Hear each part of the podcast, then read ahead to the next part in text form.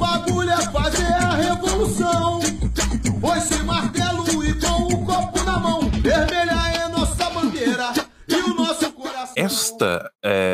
que a Cio da Terra está trazendo agora no, no, presente momento é uma obra que eu recomendo para absolutamente todas as pessoas que querem conhecer o pensamento de Mariátegui, porque ela traz de uma forma muito compreensiva aquilo que são seus nortes constituintes. Né? Não basta a gente ler só isso para conhecer Mariátegui, mas será através desse livro que nós vamos poder entrar de fato no que é o pensamento de Mariátegui. O pensamento de Mariátegui é um pensamento extremamente complexo, é um pensamento extremamente heterodoxo.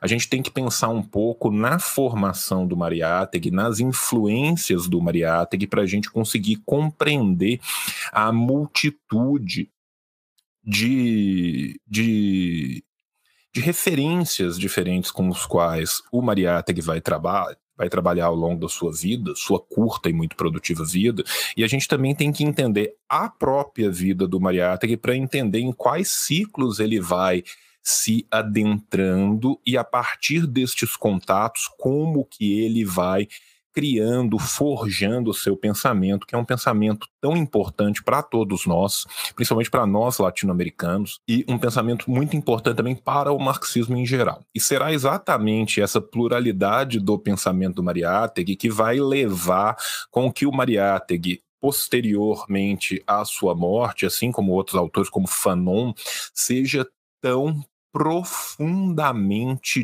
disputado foi desde o dia em que morreu, né, com o seu cadáver ainda quente, já começaram as disputas, principalmente por parte do aprismo em relação ao legado de Mariátegui, e essas são disputas que vão continuar perenemente, muitas delas até hoje, né, mas principalmente das décadas de 30 até as décadas de 70 e 80, no Peru e na América Latina como um todo, nós vamos ter diversas vertentes dessa disputa do legado de Mariátegui e das múltiplas compreensões possíveis da sua obra.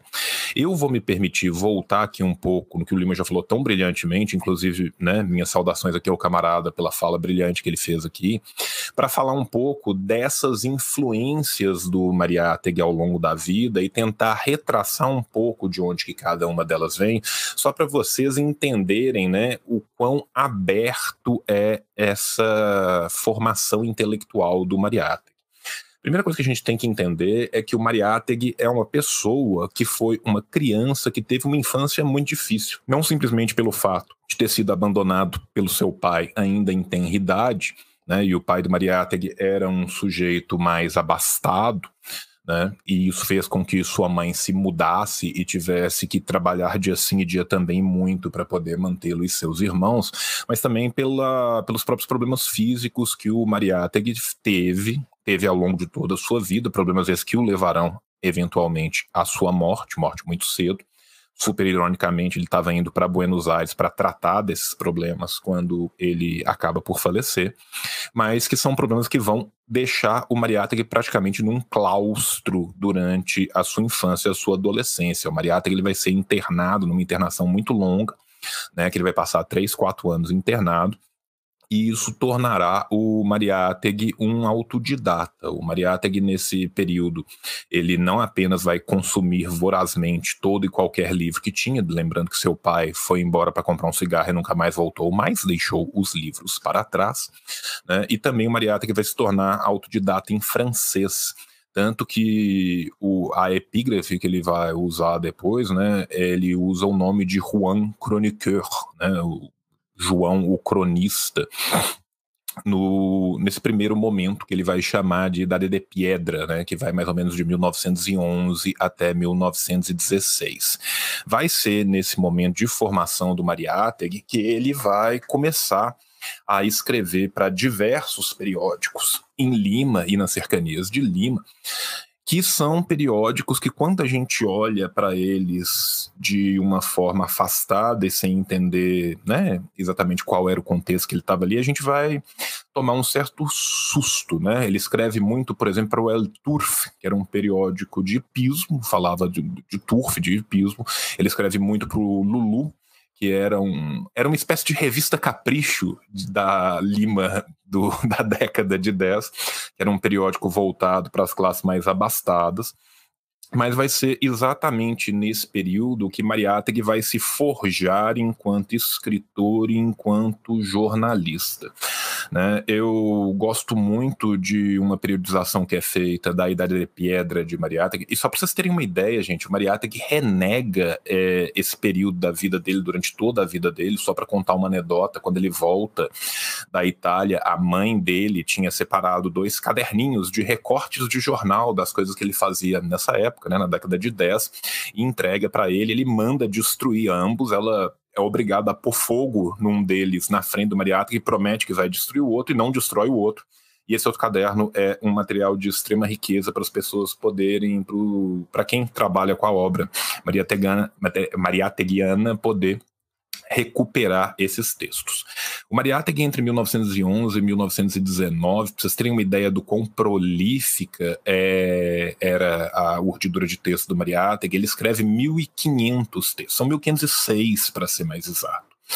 Aí a gente pensa, porra, 1506 textos é coisa para um caralho, mas a maioria desses textos, pelo menos 850 deles, são escritos a partir de 1916, e vai ser a partir de 1916, principalmente em 17, 18, 19, que a gente vai ter uma viragem política das obras do Mariata, que também vai ser nesse momento que ele vai entrar em contato com ciclos mais politizados da própria capital limenha, né, principalmente os ciclos que iam contra ao segundo movimento civilista do, do Peru, que nada mais era do que os conservadores burgueses do Peru.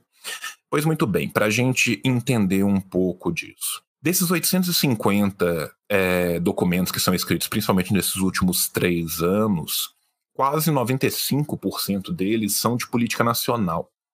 Mariátegui, a partir de 1916, à medida que ele vai galgando uma carreira como é, escritor, como jornalista, como periodista em Lima, e vai se tornando famoso como tal na cena limenha da época, ele vai cada vez menos tangenciando os temas do hipismo, do esporte, da cultura, da poesia, das redondilhas e passando cada vez mais a uma cobertura mais política daquelas realidades.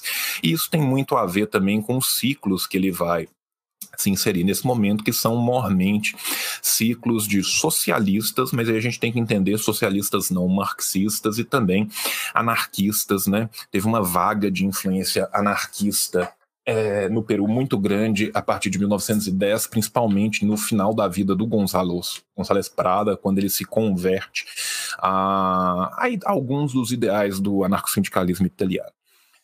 Nesse período também, o Mariátegui está inserido na cultura intelectual peruana da época. O que, que isso significa dizer? Isso significa dizer que ele vai ser exposto às obras do Jorge Sorrel, principalmente na, na, na Itália, que ele vai ser exposto ao Sorrel, mas já nessa primeira parte dele em, em, Lima, ele já vai ser exposto às obras do Miguel de Unamuno, ao idealismo mítico, né? E isso vai ter uma importância na formação do Mariátegui, porque a questão da religiosidade é uma questão que se mantém muito na, na vida do Mariátegui. Inclusive, tem uma, é, uma entrevista muito famosa dele, para Ruth em 1928, se eu não me engano, é que ele fala não só mal desta primeira fase da vida dele, da Idade de Pedra, mas ele fala que ele não mudou tanto com o tempo quanto se acrisolou, quanto evoluiu, quanto cresceu e agudizou as suas vistas. Ou seja, entender o período de Pedra, né, a Idade de Pedra do Mariátegui, é exatamente entender essa transição do pensamento de Mariátegui, que vai romper com esses círculos da aristocracia limenha para apoiar cada vez mais, né, um democratismo radical e progressista, as pautas dos obreiros, né, das classes trabalhadoras que estão se organizando em Lima nessa época em todo o Peru e que, por sinal, o próprio Mariátegui vai ser muito importante para a organização dessas classes. Vai ser então de 18 para 19, né, que o Mariátegui, junto com os seus colegas dos ciclos socialistas, que depois ele vai romper com esse ciclo socialista por causa de divisões diferentes em relação à disputa ou não das eleições. É, Al-Qaeda da prefeitura de, de Lima, né? Vai ser durante esse tempo que ele vai criar alguns dos seus periódicos mais famosos, como por exemplo El Tiempo, aonde ele vai apoiar abertamente as lutas né, desse, dessa, desse proletariado nascente urbano que a gente tem em Lima. Só para a gente entender um pouco da história econômica que está por trás disso, né, o Peru, depois que ele perde para o Chile a famosíssima Guerra do Salitre de 1872, ele passa por um problema gigantesco das suas entradas e vai ser o período de agudização das contradições entre o capital estrangeiro, que ali começava a pulular cada vez mais, primeiro britânico e francês, posteriormente a 1910 o estadunidense, e a sua própria classe terratenente, sua classe de latifundiários, né, chamados gamonales, que dominavam todo, principalmente o interior do Peru. É exatamente a coexistência de modos de produção diferente que vai levar a essa crise onde uma burguesia peruana autóctone nunca será verdadeiramente nacionalista, porque ela já começa como uma burguesia compradora por causa dos interesses do capital estrangeiro que ele se coloca. Ao mesmo tempo, ela briga contra os privilégios de classe que vem né, desde uma continuação das elites criolhas pelo, na vertente gamonal do, da exploração do interior, e isso vai criar também esse novo proletariado urbano, uma vez que essa elite local ela vai ter que migrar muitas vezes para o comércio, porque as áreas mais é, vantajosas de exploração comercial já estão na mão dessa burguesia transnacional, dessa burguesia estrangeira. Isso vai levar com que haja uma grande migração, um grande êxodo para Lima. Lima vai crescer absurdamente de 1900 a 1920, né, o que levará à organização das suas primeiras greves e posteriormente com já com a volta de Mariátegui na década de 20, com a organização das suas primeiras centrais sindicais, inclusive organizadas pelo próprio Mariátegui, participando diretamente no final da década de 20. Pois muito bem. É, já foi falado, mas eu vou repetir. Quando Mariátegui vai para a Itália, ele vai convidado, né? Aquele famoso convite que ele recebe, onde ele tem duas opções: ou você se torna, né, um correspondente estrangeiro na Europa, ou a gente prende ou você vai para a cadeia, ele optou ir para o degredo em detrimento da cadeia. Esse período dele na Europa é muito importante porque lá ele finalmente vai ter a sua profissão de fé no marxismo, né? Vai ser lá que ele vai encontrar, vai ter seu encontro intelectual com as obras de Marx e Engels, né? Também muito ironicamente vai ser lá que o Mariátegui vai conhecer as obras do Sorel, do Georges Sorel, que é muito importante para a compreensão do pensamento de Mariátegui, quando ele chega na Itália, ele vai ser exposto àquele caldeirão de ideias que era a Itália da década de 20, né? Então, desde neo-hegelianos radicais como Piero Gobetti, né, a neo-hegelianos liberais como Croce e Gentili, também vai se aproximar, né, ao círculo do L'Ordine Nuovo, né, que era o jornal da galera do Gramsci, né, que eram basicamente os discípulos de esquerda de Croce. Também nesse momento na Europa ele vai aprofundar e agudizar suas leituras de Nietzsche, o que é super irônico se a gente pegar o Siete Ensaios, né, o, ele abre com uma citação do Nietzsche, né? E também, quando ele volta finalmente para o Peru, ele vai entrar em contato com uma escola que é muito importante para a obra do Mariátegui e que ele entra em contato por causa exatamente da sua crítica literária. Né? O Mariátegui trabalha com crítica literária, com poemas e textos afins desde 1911, basicamente, né? mas principalmente quando ele volta e ele primeiro tenta criar uma revista que não dá certo, essa revista que não dá certo acaba depois por virar a Malta, né, que é uma revista maravilhosa, inclusive os arquivos da Malta estão, em sua maioria, escaneados online. Para quem lê espanhol, eu recomendo muitíssimo que a revista, além de tudo, ela é belíssima. A Malta era uma revista que ela organizava e dava voz à inteligência de esquerda não necessariamente todos eles marxistas, mas de, de, de uma esquerda progressista e revolucionária na Lima da década de 20. É, o Paulo está perguntando se tem como fazer perguntas. Tem, faz aí, no final a gente responde. É, o que acontece? Mariátegui vai publicar diversas mulheres, Mariátegui vai publicar muitos autores que não tinham espaço em outras publicações, principalmente porque depois né, que o governo Leguia entra como uma esperança até do, do povo trabalhador de mudanças de um progressismo radical, mas acaba se militarizando numa autocracia, existe uma perseguição muito grande midiática no Peru como um todo, né, e passa a se ter uma mídia, digamos, oficial do governo do Peru. A Malta vai combater isso. A Malta é tão importante nesse sentido que a Malta enseja uma segunda é, geração de escritores do indigenismo peruano, né? A primeira geração que é muito interessante literariamente, até muito bonito, mas que ainda é um indigenismo de homens brancos, né? Um indigenismo muito calcado na visão de mundo de como nós civilizados podemos falar desse povo que não pode ter a sua própria voz. Um exemplo clássico é a Florinda Marlos de Turner, né, Ave Sin Nido, um livro de 1872, se eu não me engano, que é um livro muito bonito, tem tradução portuguesa, Ave Sem Ninho, recomendo.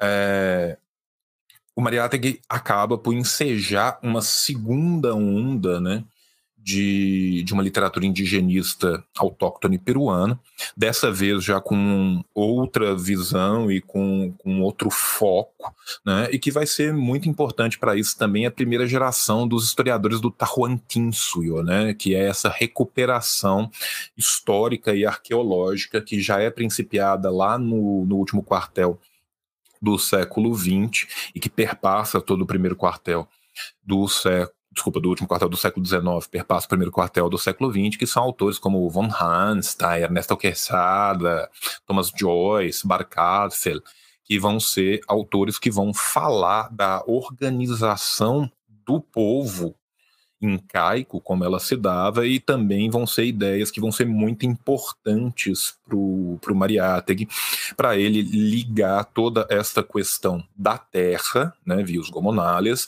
à questão do índio, a esmagadora maioria do Peru, para entender como que uma revolução tipicamente peruana, né? Vamos pensar aqui no, no, que acabou por ser o volume 12, se eu não me engano, das suas obras completas. Obras completas essa que é um absurdo que começa depois do, da Idade de Pedra dela, que só bem só foi publicado depois de 1959, que é o Peruanicemos al Peru, não tem tradução ainda em português. Estou ouvindo nesse da Terra, não tem tradução em português. O Temas de Nuestra América também não precisando chama o time. É, que são livros muito importantes e que o Mariátegui dá, nos quais o Mariátegui dá pela primeira vez aos povos originários não só uma participação, mas principalmente a agência.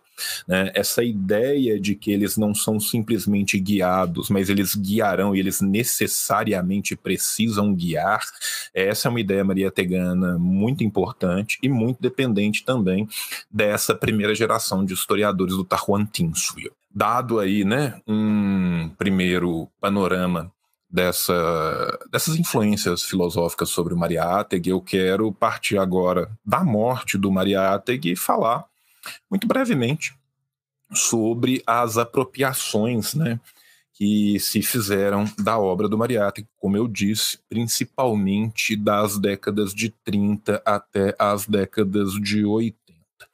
Depois de 80 não é que não se tem, a gente tem uma nova onda de mariateguismos né, por toda a América, inclusive esses já influenciados por outras teorias que vieram depois né, com a aurora do, do novo milênio, como a decolonialidade e várias outras teorias. Mas eu quero focar nessas outras primeiras. Pois muito bem. O Mariátegui morre em 1930, e aí a primeira briga que tem em relação ao Mariátegui é uma briga que parte do próprio aprismo. Né? A, a APRA era um movimento muito forte na época. O Mariátegui e o Aya de la Torre, que era o líder político e ideológico da APRA, eles foram muito próximos. Tão próximos foram que quando o Mariátegui volta da, da Europa para o Peru as, o primeiro ciclo de palestras dele, né, nas Universidades Livres Gonçalves Parada, é chamado pelo Aya de la Torre, é o Aya de la Torre que organiza. Né, o Mariátegui já volta ajudando muito com a reforma estudantil, que era um tema que ele já vinha lutando em 1919 e que de fora ele tenta dar o seu contributo, mas quando ele volta ele também volta nisso, volta falando da questão também da organização dos trabalhadores, tanto que vai ter a coordenação geral dos trabalhadores do Peru, a CGTP, em 28, se eu não me engano, a sua fundação, e em 30, com o Mariátegui morto, já tinha havido uma ruptura do Mariátegui com o Aya de la Torre com a APRA, exatamente porque a APRA não era exatamente é, revolucionária. A APRA, ela se dizia inspirada no marxismo, só que a relação da APRA com o marxismo vai ser, por mais que no começo ela tivesse uma relação mais próxima, depois ela se aproxima das burguesias nacionais, no caso a peruana e depois a Alhures, que a APRA ela espalha, é um movimento que espalha em vários países, e ela passa então a se afastar cada vez mais da desse, desses liames marxistas que ela tinha no primeiro momento. O que, que acontece então? Os autores da APRA, quando vão escrever sobre a morte do Mariátegui, colocam o Mariátegui muito mais próximo, às vezes, do que talvez ele até fosse com a Terceira Internacional, e essa briga do Mariátegui com a Terceira Internacional, se ele rompeu ou não rompeu com a Terceira Internacional, é uma, é uma briga de faca no escuro, assim, porque cada intelectual, cada pessoa tem a sua visão a respeito disso. A minha visão é que ele criticou, mas não rompeu, né? Então, assim, eu tenho a discordância com visões que falam que ele rompeu, eu tenho discordância com visões que ele fala que ele se manteve totalmente é, fiel às visões da Terceira Internacional. O problema é que ele não pôde ir a Buenos Aires para o congresso que teve, precisamente porque ele estava muito doente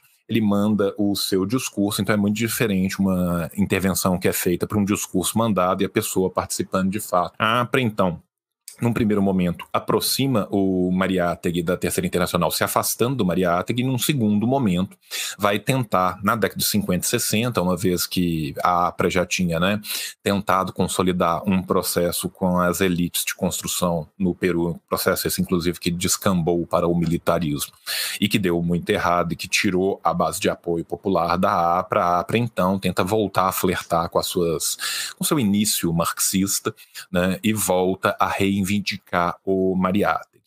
Né? Uma segunda tendência que a gente tinha já desde 1930, e isso é muito engraçado, porque a gente vê isso em alguns escritores atuais que vão falar do Mariátegui, que é exatamente pelo, pela multitude de influências do Mariátegui, pelo fato do Mariátegui manter né, se não uma religião, uma religiosidade muito abertamente. Né, você tinha vários progressistas bastante ecléticos que tentavam tirar o Mariátegui do marxismo, apagar o marxismo do Mariátegui. Isso é algo que foi muito comum no, no começo da, das discussões pós-morte do Mariátegui, que volta com muita força também, né, principalmente a partir dos anos 2000, com influência nos estudos culturalistas. Uma terceira é, cisão dentro do legado de Mariátegui, uma briga, vai ser a, o próprio PCP. O PCP, que é o herdeiro do Mariátegui, né? O partido muda o seu nome para PCP. Logo justaposto à morte do Mariátegui, o partido se mantém muito fiel à, à linha moscovita. Né, e nesse sentido tenta aproximar aquilo que foi a querela de Mariátegui com a internacional, que não é exatamente exatamente uma querela, assim, mas que foi a crítica de Mariátegui a certas ideias que a Terceira Internacional tentava colocar no seu primeiro congresso na América Latina a partir de experiências que ela tinha tido na década de 20 alhures, como por exemplo na China, né? Isso foi motivo para se tentar aproximar a obra do Mariátegui aos ditames da, da, Internacional, bem como apagar um pouco da obra do Mariátegui esses outros ecletismos que tinham na obra dele.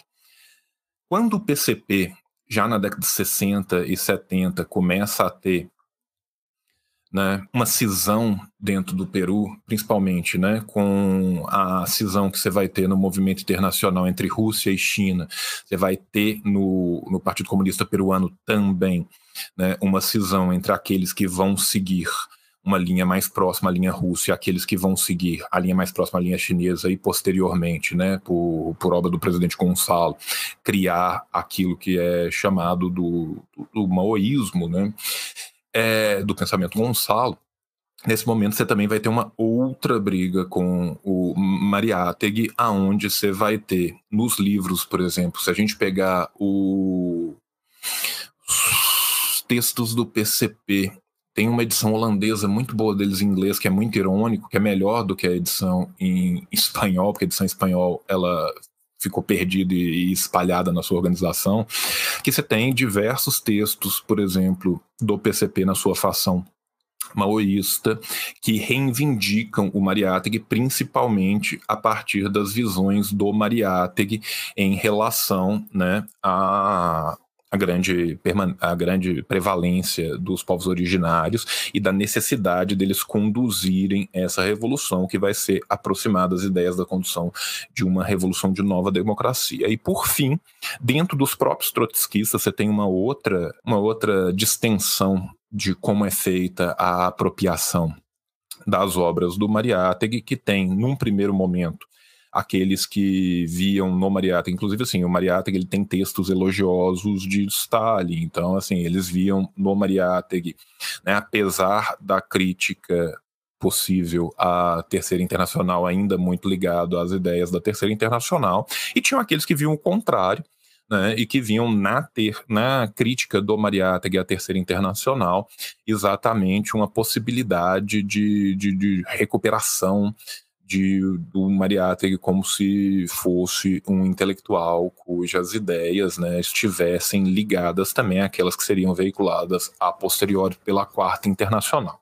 Então, a verdade é que existe uma, um sem número de apropriações da obra do Mariátegui, o que eu acho, eu particularmente, que estudo Fanon, vejo um, vejo uma proximidade muito grande com o que acontece com o Fanon, que é exatamente a partir do momento você tem um autor que, um, tem uma formação bastante heterodoxa. Dois, tem de fato influências que são bastante ecléticas. Três, tem períodos onde ele vai escrever mais próximo de uma ou de outra das suas influências, as apropriações a posteriores que são dadas da da sua obra, elas têm essa multitude de, de percepções né, que, em nada invalidam o seu estudo, antes pelo contrário.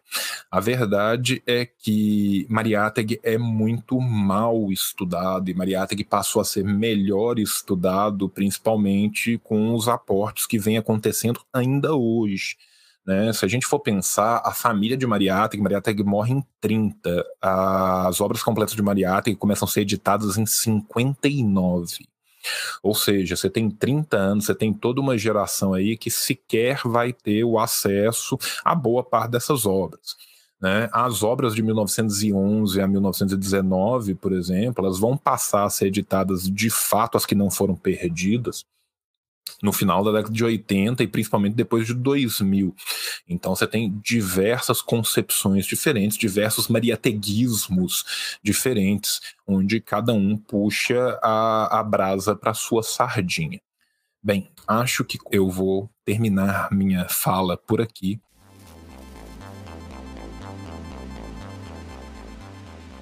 Terminou. Muito bem, o vídeo terminou e agora você fica com o paraíso dos cupons. São quatro cupons tem da Boitempo, assim disse o João 20, tem do Lava Palavra, assim disse o João 15, tem da Revolustória, assim disse o João 20, e tem das Ciências Revolucionárias, assim disse João. Tá tudo aí na descrição. Não esqueça de assinar este canal, de curtir, de comentar. Comenta qualquer coisa, gente. Pelo amor de Deus, ajuda a gente a espalhar a palavra deliciosa do comunismo. E na segunda-feira a gente volta de novo. Bom fim de semana para você que tá vendo. Beijo no seu coração. Tchau, tchau. Tchau, acabou. Calma que o gênio, escreveu o Capital. Lenin na Rússia e na China tem o mal. E o Che Guevara em Cuba toca internacional.